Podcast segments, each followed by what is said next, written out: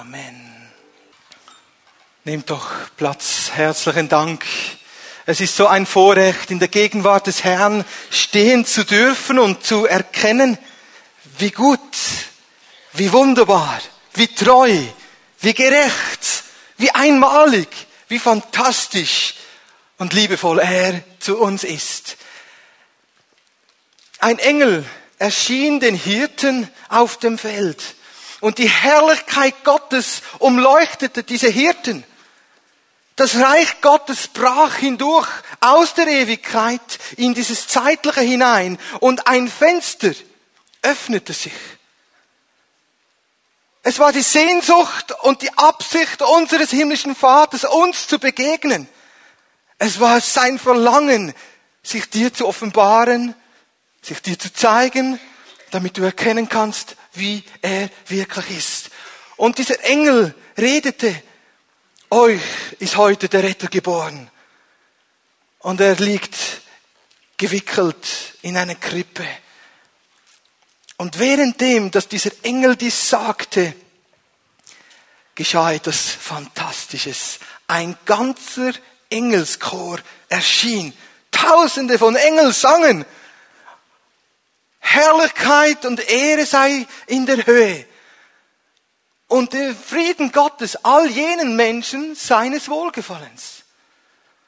Der Friede Gottes möge heute Morgen in deinem Herzen regieren und er möge groß werden über alle Vernunft, über jedes Gefühl hinweg. Der Friede Gottes ist heute Morgen hier, um dich zu segnen und dir zu zeigen, wie das Herz des Vaters ist. Er brachte wahren Frieden in diese Zeit hinein. Und dieses Himmelsfenster, das sich dort öffnete, wo wir diesen Engelschor sahen und diesen Engel, der uns sagte, fürchtet euch nicht, ist auch ein Blick für uns, damit wir erkennen, wie Gott wirklich ist. Und Gott ist voller Heiligkeit. Er ist voller Reinheit und Schönheit. Er ist fantastisch. Jesaja prophezeite, es wird einmal ein Sohn auf die Welt kommen. Und siehe, die Jungfrau wird schwanger werden und sie wird einen Sohn gebären und sein Name wird sein Immanuel. Gott ist mit uns. Einige Jahrhunderte früher sprach Jesaja diese Worte in Kapitel 7, Vers 14. Und der Evangelist Matthäus notierte diese Verheißung, diesen Segensgruß für uns alle. Immanuel, Gott ist mit dir. Gott ist mit uns heute Morgen. Sein Reich, seine Gegenwart, seine Majestät, seine Herrschaft, seine Macht, seine Gerechtigkeit, sein Friede ist heute hier. Und sie will dir so nahe sein, dass du, wenn du nach Hause gehst, sagen kannst, ich weiß, Gott ist mir heute begegnet. Jesus will dir heute Morgen begegnen. Gott ist mit uns. Aber wie ist dieser Gott? Der Evangelist Johannes schreibt im ersten Kapitel 1, Vers 14, und wir sahen, wie dieses Wort Fleisch und Blut wurden. Und wir sahen die Herrlichkeit Gottes als ein eingeborenes Wort, das unter uns war in voller Gnade und voller Wahrheit. Jesus war dieses verheißene Wort, Immanuel, Gott mit uns, das Mensch wurde, uns gleich. Er war uns so gleich, dass er mit uns ganz mitfühlen kann. Gerade diese Momente mitfühlen kann, wenn wir Unfrieden haben, Unruhe, Streit, Not, Einsamkeit und Trauer. Dieser Gott ist ein Gott, der mit uns ist heute Morgen. Der ganz Mensch war und trotzdem war er ganz Gott. Und diese Fülle Gottes war leibhaftig in Christus Jesus. Und im Kolosserbrief können wir lesen, dass dieser unsichtbare Gott in Jesus Christus sichtbar wurde für uns alle. Wenn wir Jesus ansehen, sehen wir diesen unsichtbaren Gott, wie er wirklich ist. Und Jesus hat sich nicht verändert und er wird sich nicht verändern. Er bleibt sich treu. Er ist der, der gestern und heute und auch im Morgen ist er der, derselbe. Er kann sich nicht verändern. Gott bleibt sich treu.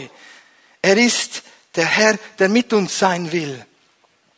Und wir lesen im dritten Buch Mose, Kapitel 19, Vers 2, folgendes. Rede zu der Gemeinde der Söhne Israels und sage zu ihnen, ihr sollt heilig sein, denn ich, der Herr, euer Gott, ich bin heilig. Gott offenbart sich uns als der heilige Gott. Ein Kapitel später, in Kapitel 20, in den Versen 7 und 8, offenbart er sich als Yahweh Em Kadesh, der Gott, der Heilige, der uns heiligt, aussondert, uns Anteil haben lässt an seiner Heiligkeit, uns zeigen will, wie er wirklich ist, sein Wesen, sein Charakter, seine Substanz. Gott ist heilig. Und wir sollen heilig sein. Und er offenbart sich heute in unserer Mitte als Immanuel, Gott mit uns, der Heilige. Heilig sollen wir sein. Er möchte uns heute Morgen aussondern, heiligen, schön machen, damit wir ihn in dieser Zeit widerspiegeln und damit die Welt durch uns erkennen kann, wer er ist. Heilig ist der Herr. Dieser Engelschor sang, die Herrlichkeit und Heiligkeit ist in der Höhe, aber durch Jesus Christus ist sie uns ganz nahe geworden. Diese Schönheit und Majestät Gottes, sie wurde nahbar, spürbar, erlebbar. Und dieser heutigen Zeit haben wir so viel, das gar nicht dieser Heiligkeit entspricht. Wir leben in einer Zeit voll Unruhe, voll Not, voll von Zerbruch. Wir leben in einer Zeit voll Unreinheit, in einer Zelt in einer Zeit, wo der Zeitgeist regiert. Aber in der Gemeinde soll es anders sein. Das Reich Gottes ist heute bei uns. Das heißt im Römerbrief Kapitel 14, Vers 17, wenn das Reich Gottes zu uns kommt im Heiligen Geist, dann kommt es zu uns in Gerechtigkeit, in Frieden und in Freude. Und heute Morgen ist das Reich Gottes da, damit du erlebst, was es heißt, gerecht zu sein vor Gott. Was es heißt, Frieden zu haben und Freude zu erleben. Frieden. Frieden auf Erden. Frieden auf Erden. All jenen Menschen seines Wohlgefallens. Und der Gott des Friedens ist heute mitten unter uns. Frieden zu bringen.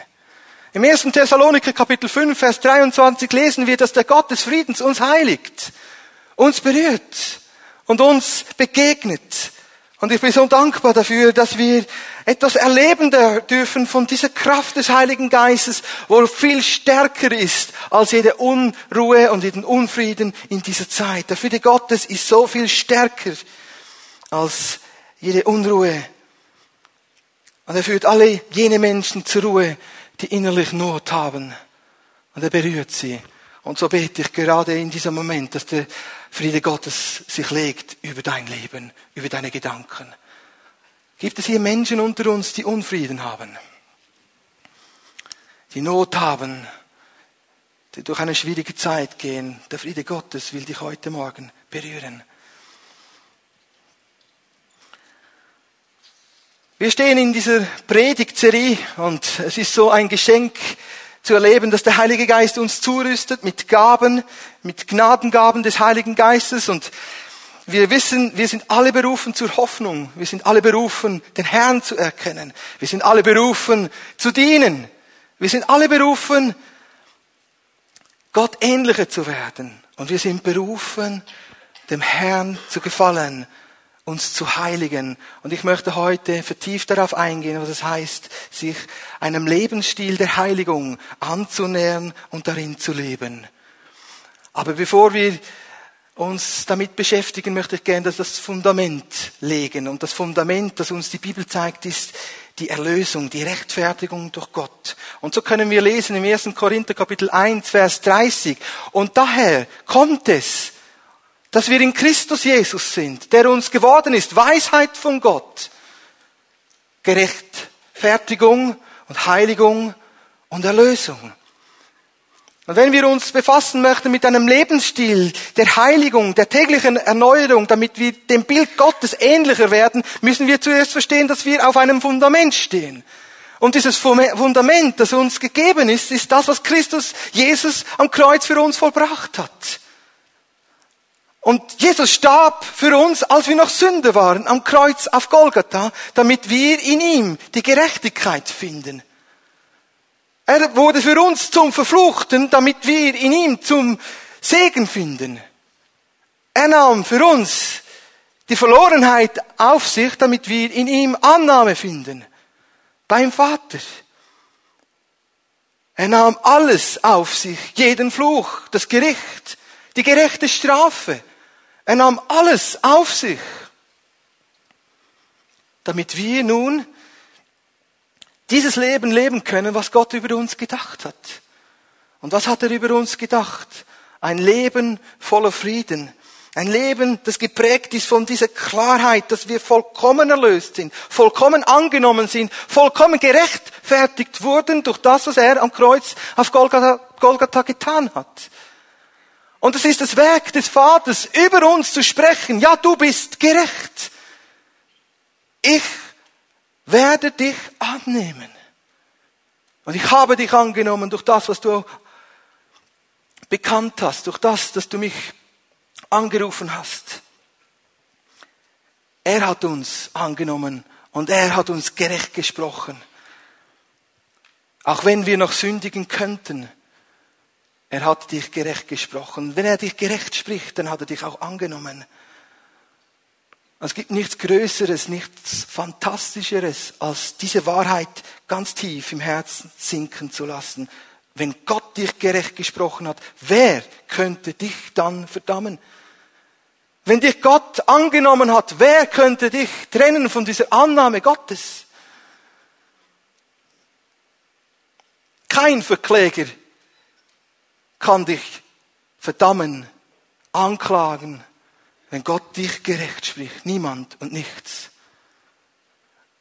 Und wir dürfen uns bewusst sein, dass das der heilige Gott sagt, der in seinem Wesen kein Falsch hat, der so reine Augen hat, dass er die Sünde nicht ansehen kann. Habakkuk, der Prophet, schreibt im Kapitel 1, Vers 13, er ist so rein und seine Augen sind so heilig und rein, dass er die Sünde nicht mal ansehen könnte. Und wie sind wir? Voller Sünde und Schuld, der Verlorenheit geweiht, den Tod geweiht, der Verdammung, der Verdammnis. Und Gott sagt trotzdem, ich habe dich angenommen. Durch das Blut Jesu Christi bist du reingewaschen. Ich habe dich geheiligt und gerechtfertigt. Nichts kann dich mehr trennen von mir. Du bist gerecht. Halleluja. Und wir stehen auf diesem Fundament, dass Gott uns gerecht gesprochen hat. Und da braucht es keine Leistung mehr von uns. Wir können Gott nicht mehr gefallen. Er weiß genau schon, was wir tun werden, sei das gut oder sei das verwerflich. Gott hat uns gerecht gemacht. Und die Rechtfertigung steht als Fundament in unserem Leben. Und weil er uns gerecht gesprochen hat, können wir sagen, wir sind erlöst. Weil er uns gerecht gesprochen hat, können wir sagen, wir sind erlöst. Wir haben Frieden mit Gott gefunden. Weil er uns gerecht gesprochen hat.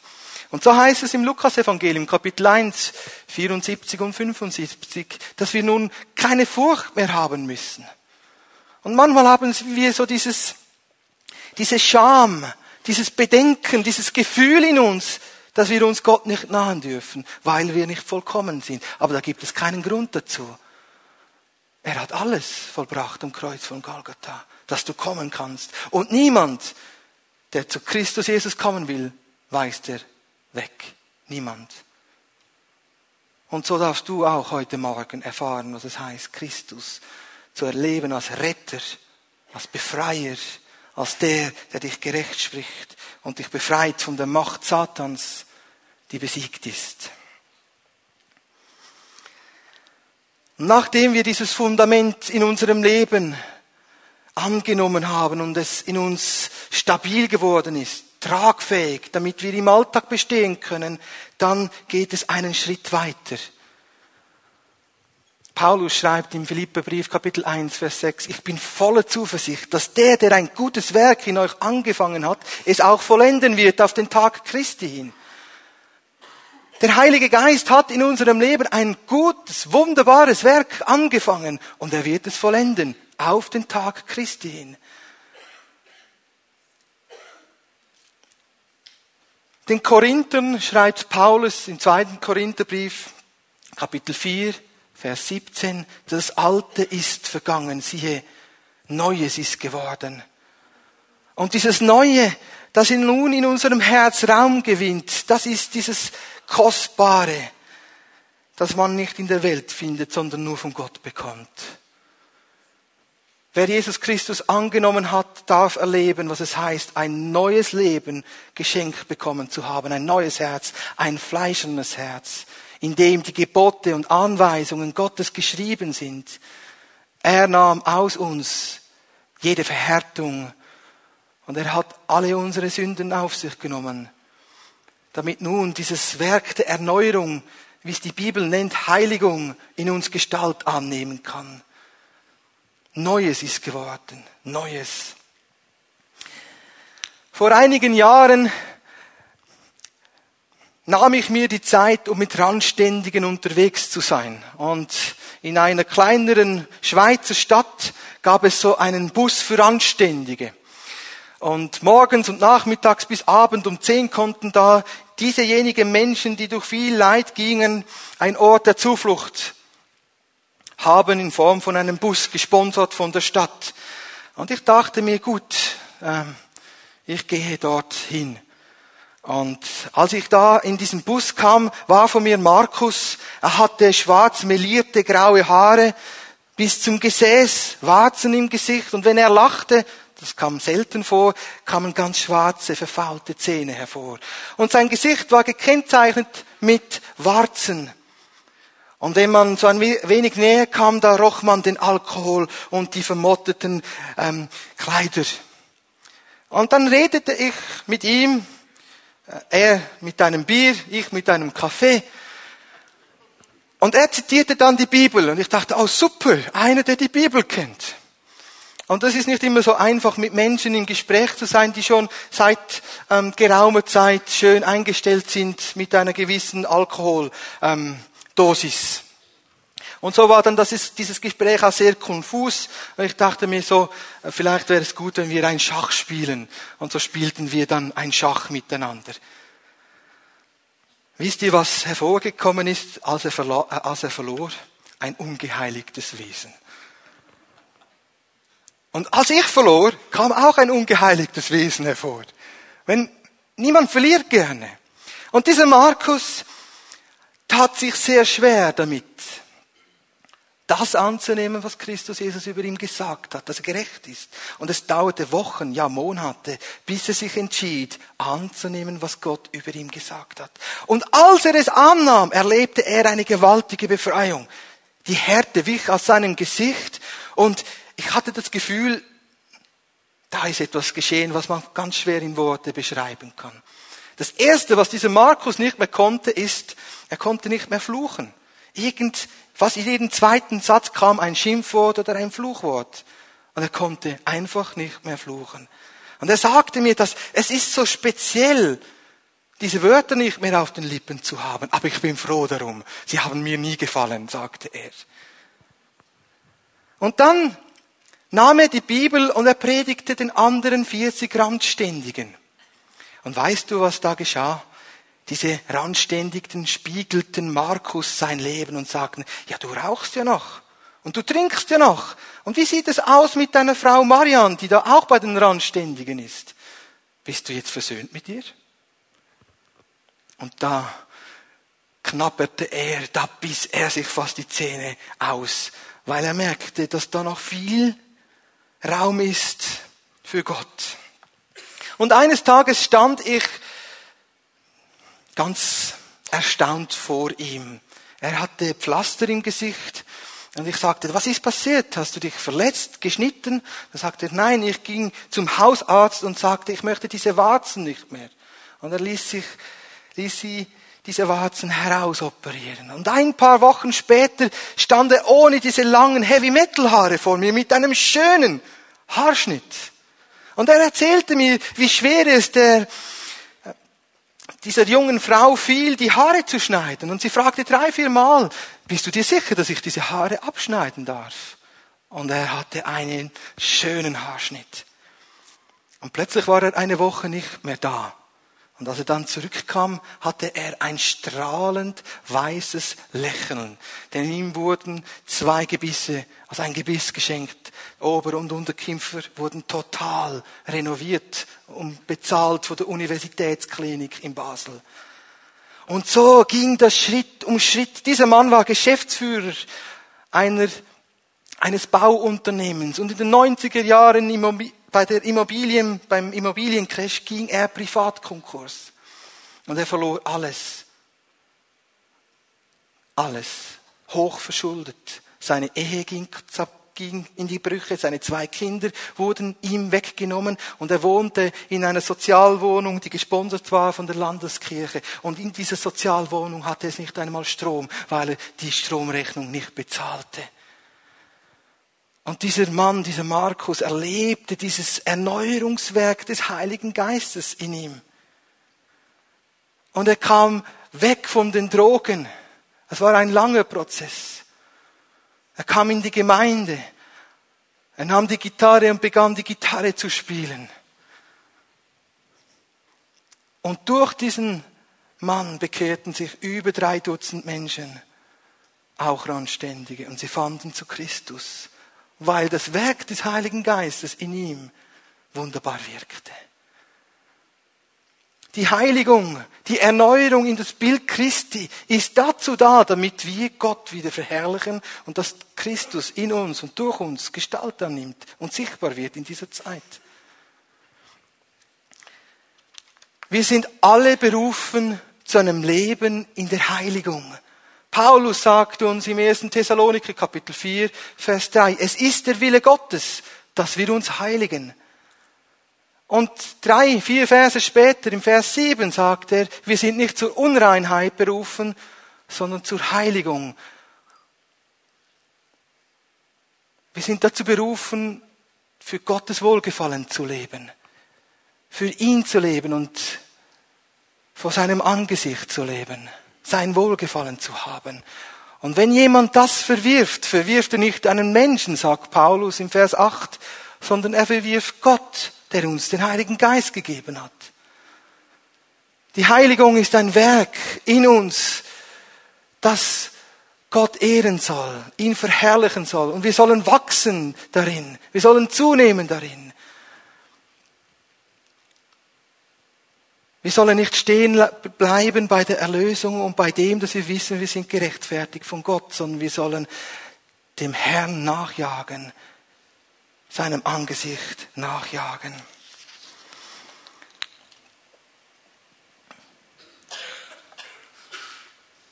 Paulus sagt es wie folgt im 2. Korinther Kapitel 4, Vers 16. Unser äußerer Mensch wird immer wieder aufgerieben, aber unser innerer Mensch erneuert sich Tag für Tag. Und dieses Werk der Erneuerung, der Neuwerdung, dass Christus in uns Gestalt annimmt, das soll uns prägen in dieser heutigen Zeit.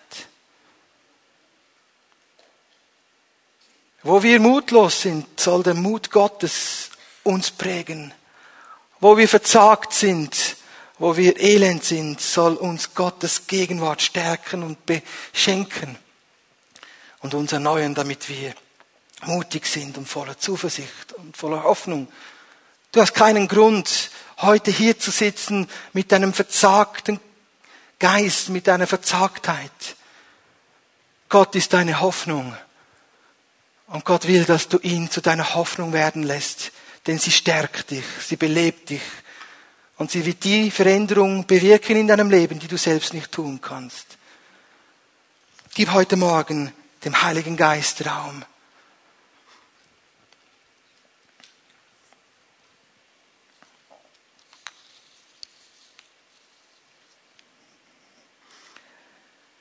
Es ist so ein Vorrecht, Anteil zu haben an der Heiligkeit Gottes. Und Paulus sagt uns, wir stehen alle in einem Prozess der Erneuerung. Und unser himmlischer Vater, er weiß genau, was er tut. Sein Handeln ist voller Liebe, voller Erbarmen. Und wenn er uns durch Schwierigkeiten gehen lässt, dann nur deswegen, dass, damit wir mehr in das hineinfinden, was er will, dass wir es leben. Paulus sagt uns, wir sollen nicht mutlos werden. Wir haben nicht einen Geist der Knechtschaft empfangen, sondern der Sohnschaft. Im Römerbrief Kapitel 8, Vers 16 heißt es uns, wir rufen, aber, liebe Vater, aber, liebe Vater. Und wenn wir unseren himmlischen Vater lieben, dann wird er uns auch erziehen. Und manchmal ist sein erziehendes Wirken pädagogisch. Denn er will, dass wir Anteil haben an der Heiligkeit Gottes. Im Hebräerbrief Kapitel 12, Vers 10 und 11 heißt es, wir sollen Anteil haben an der Heiligkeit Gottes. Und ich frage mich heute Morgen, wie viel Anteil haben wir an der Heiligkeit Gottes? Wie viel spiegeln wir das Wesen Christi wieder in dieser Zeit? Und nachdem wir wiedergeboren wurden zu einer lebendigen Hoffnung, haben wir nun einen Geist der Heiligkeit in uns, wie es heißt im Römerbrief Kapitel 1, Vers 4. Und dieser Geist der Heiligkeit, der wirkt in uns, der hört nicht auf zu wirken. Und überall dort, wo wir selbstbezogen leben, fleischlich leben, weltlich leben, kommt dieser Heilige Geist und überführt uns. Und zeigt uns das Wesen des Vaters. Und will uns heranführen an das Herz des Vaters, das ist voller Heiligkeit und Herrlichkeit, voller Erbarmen. Und wenn wir in diesem Prozess der Heiligung, der Erneuerung stehen, dann ist das nichts Anstrengendes. Es ist etwas, was der Heilige Geist wirkt. Und er wirkt das deswegen, damit wir gesegnet werden. Heiligung ist ein Segen. Heiligung ist ein Segen. Ich bin aufgewachsen in einer Familie. Meine Eltern sind Pastoren. Wir, ich kenne die Bibel seit klein auf. Schon mit fünf Jahren durfte ich die ersten Bibelverse auswendig lernen. Das wurde mir jetzt, oder ist mir jetzt zum Segen, dass ich das Wort Gottes kennen darf. Aber Heiligung war für mich immer verbunden mit Anstrengungen, mit, mit Mühe. Und wie schön ist es, dass ich mich nicht abmühen muss, Gott zu gefallen, sondern dass ich es einfach geschehen lassen darf durch den Heiligen Geist. Und wie schön ist es, dass wir uns nicht abmühen müssen, heute Morgen Gott zu gefallen. Denn der Heilige Geist bewirkt das Gefallen Gottes in uns. Er bewirkt das Gefallen Gottes in uns. Gibt es Bereiche in deinem Leben, wo du immer wieder anstehst, wo du merkst, da entspreche ich nicht dem Bilde Christi? Gibt es solche Bereiche? Heute Morgen ist ein Morgen, wo du Erneuerung erleben darfst. Und da gibt es ganz viele Christen, die sich abmühen, ein Pflichtbewusstsein haben, Pflichterfüllung betreiben, funktionieren, anstatt zu leben. Und wir sind nicht dazu berufen, zu funktionieren, Pflichten zu erfüllen, sondern zu leben, dem Herrn zu begegnen, eine Freundschaft zu haben, eine Vaterschaft, eine Sohnschaft.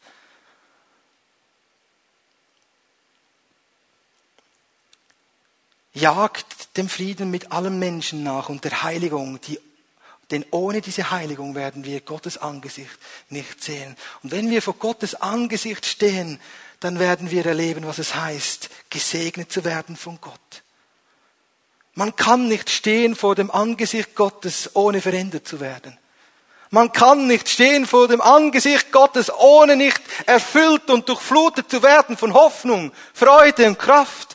Wir können nicht vom Angesicht Gottes stehen, ohne erfüllt zu werden von der Liebe Gottes und vom himmlischen Erbarmen für andere Menschen und für uns selbst und zu uns selbst. Wir können nicht in der Gegenwart Gottes stehen, ohne nicht in Berührung zu kommen mit der Herrlichkeit und Heiligkeit Gottes. Es geht nicht. Und dann hat Pflichterfüllung keinen Platz. Dann hat Werke Gerechtigkeit keinen Platz. Dann hat Härte, und Verzagtheit keinen Raum. Trauer auch nicht, weil er ist uns ein Tröster. Er ist uns ein Ermutiger, ein Vater, ein starken Halt, wenn wir unsicher sind, eine Zuflucht in Momenten der Bedrängnis, ein starker Anker für unsere Seele, gerade dann, wenn es in uns dreht und unsere Gedanken drehen vor Müdigkeit und vor Erschöpfung. Und wie schön ist es, dass er uns heute Morgen einlädt und sagt, kommt alle her zu mir, die ihr mühselig und beladen seid. Und nehmt auf euch meine leichte Last, mein sanftes Joch und lernt von meinem Herzen. Und das Herzen Gottes ist so voller Barmherzigkeit zu uns, gegenüber, zu uns. Und währenddem, dass wir vor diesem Angesicht des Vaters stehen, werden wir verwandelt. Und das nennt Gott Heiligung. Er heiligt uns. Das nennt, das nennt die Bibel Neuwertung. Und wie schön ist es, dass wir dann beschenkt werden mit einem Freudenöl. Hast du schon mal gehört von einem Freudenöl? Von der Freude des Herrn? Dieser Geist der Heiligkeit wirkt in uns, dass wir Anteil haben an der Heiligkeit Gottes. Und dann wirkt dieser Geist der Heiligkeit in uns auf das hin, dass wir das Gerechte lieben, wie Gott es liebt. Und dass wir das hassen, was Gott hasst. Die Gesetzlosigkeit. So heißt es im Hebräerbrief, Kapitel 1, 8 und 9. Und dann merkst du plötzlich in deinem Leben, aha, wenn die Heiligkeit und der Wesen, das Wesen Gottes dich anfängt bestimmt und prägt, dann wirst du merken, wie da die Freude zurückkommt in dein Leben. Mangelt es dir heute Morgen an Freude? Dann komm heute nach vorne. Lass für dich beten. Wenn du merkst, dass du ermattet bist, ermüdet bist, dich abmühst als Christ, es mehr Pflichterfüllung ist, dann komm heute Morgen nach vorne. Lass es nicht mehr so sein. Lass es so sein, wie es im Evangelium sei, sein sollte, eine frohe Botschaft. Und frohe Botschaft ist es dann, wenn es freudig ist, fröhlich ist, aufgestellt ist, wenn es verbunden ist mit Leichtigkeit und mit dem Segen Gottes. Ich möchte schon bald zum Ende kommen. Ich bitte die Band nach vorne zu kommen. Heiligkeit ist das Wirken des Heiligen Geistes in uns. Und heute Morgen ist der Herr in unserer Mitte als der Herr Immanuel. Gott ist mit uns, bei uns. Er heiligt uns.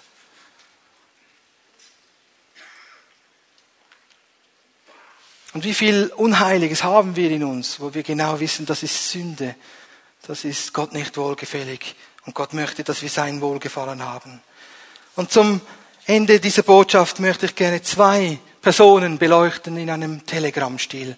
Das eine ist Mose und das andere ist Josua. Beide Menschen sind uns bekannt, Mose und Josua.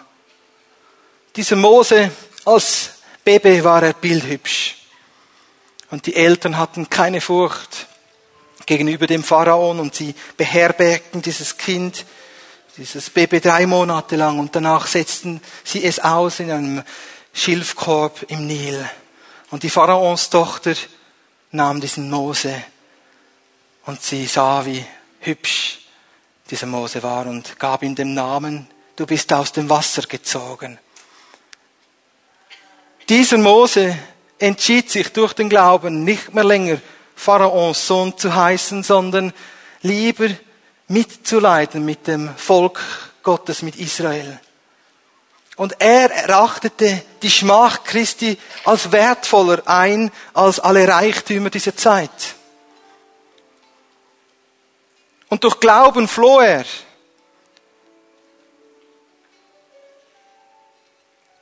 Und er stellte sich seiner Berufung. Und wenn wir uns heute Morgen unserer Berufung stellen möchten, dann braucht es unseren Glauben unsere Entscheidung. Nach 40 Jahren in Midian begegnet Gott diesem Mose in einem brennenden Dornbusch, der nicht verbrannte. Und Gott sagte, auf diesem Grund, den du stehst, das ist ein heiliger Boden, zieh deine Schuhe aus. Und Mose hatte eine Begegnung mit dem Heiligen. Und heute Morgen darfst du eine Begegnung haben mit dem Heiligen. Heute Morgen darfst du erfahren, was es heißt, Gottes Angesicht zu begegnen.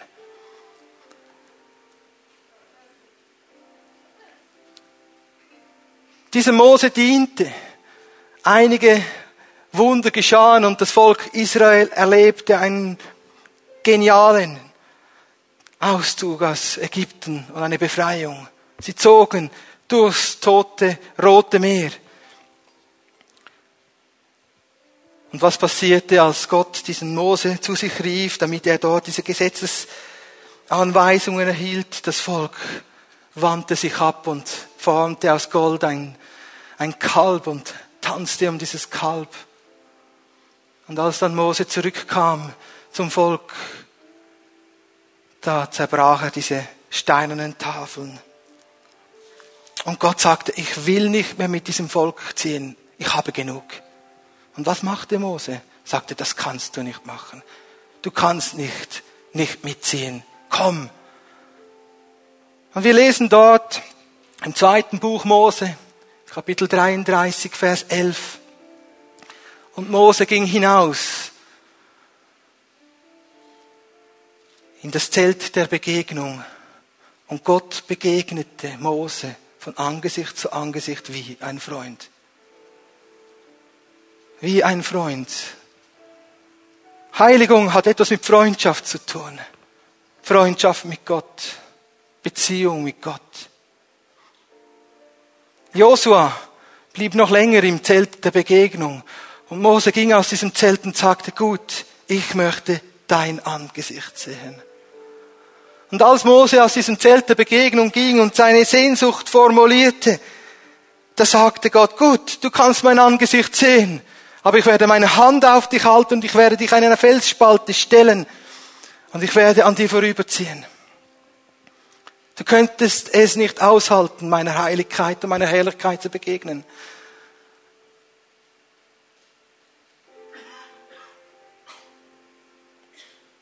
Hast du noch diese Sehnsucht in deinem Leben, Gott zu begegnen, Gottes Heiligkeit zu begegnen? Hast du dieses Verlangen wie Mose, von Angesicht zu Angesicht mit Gott Freundschaft zu pflegen?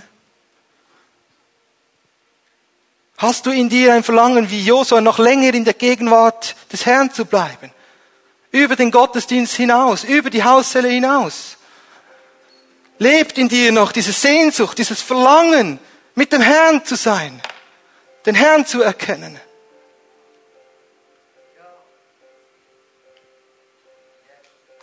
Und als dann der Herr mit seiner Herrlichkeit an Mose vorbeizog, da sagte der Herr, ich bin voller Barmherzigkeit und voller Güte, voller Langmut, langsam zum Zorn und reich an Gnade. Und dieser Mose sah etwas Neues von dieser Herrlichkeit des Herrn. Wir sind in erster Linie dazu berufen, Anteil zu haben an der Heiligkeit Gottes, uns zu heiligen. Und was passierte mit diesem Mose? Am Ende seines zeitlichen, etwa mit 120 Jahren, da beerdigte Gott Mose auf dem Berg Naub. Das einzige Mal in der ganzen Bibel können wir darüber lesen, dass Gott einen Menschen beerdigte, weil es sein Freund war. Und Heiligung bringt dich in eine Freundschaft mit Gott. Und was passierte mit diesem geheiligten Mose, als er dann dort sein zeitliches beenden durfte?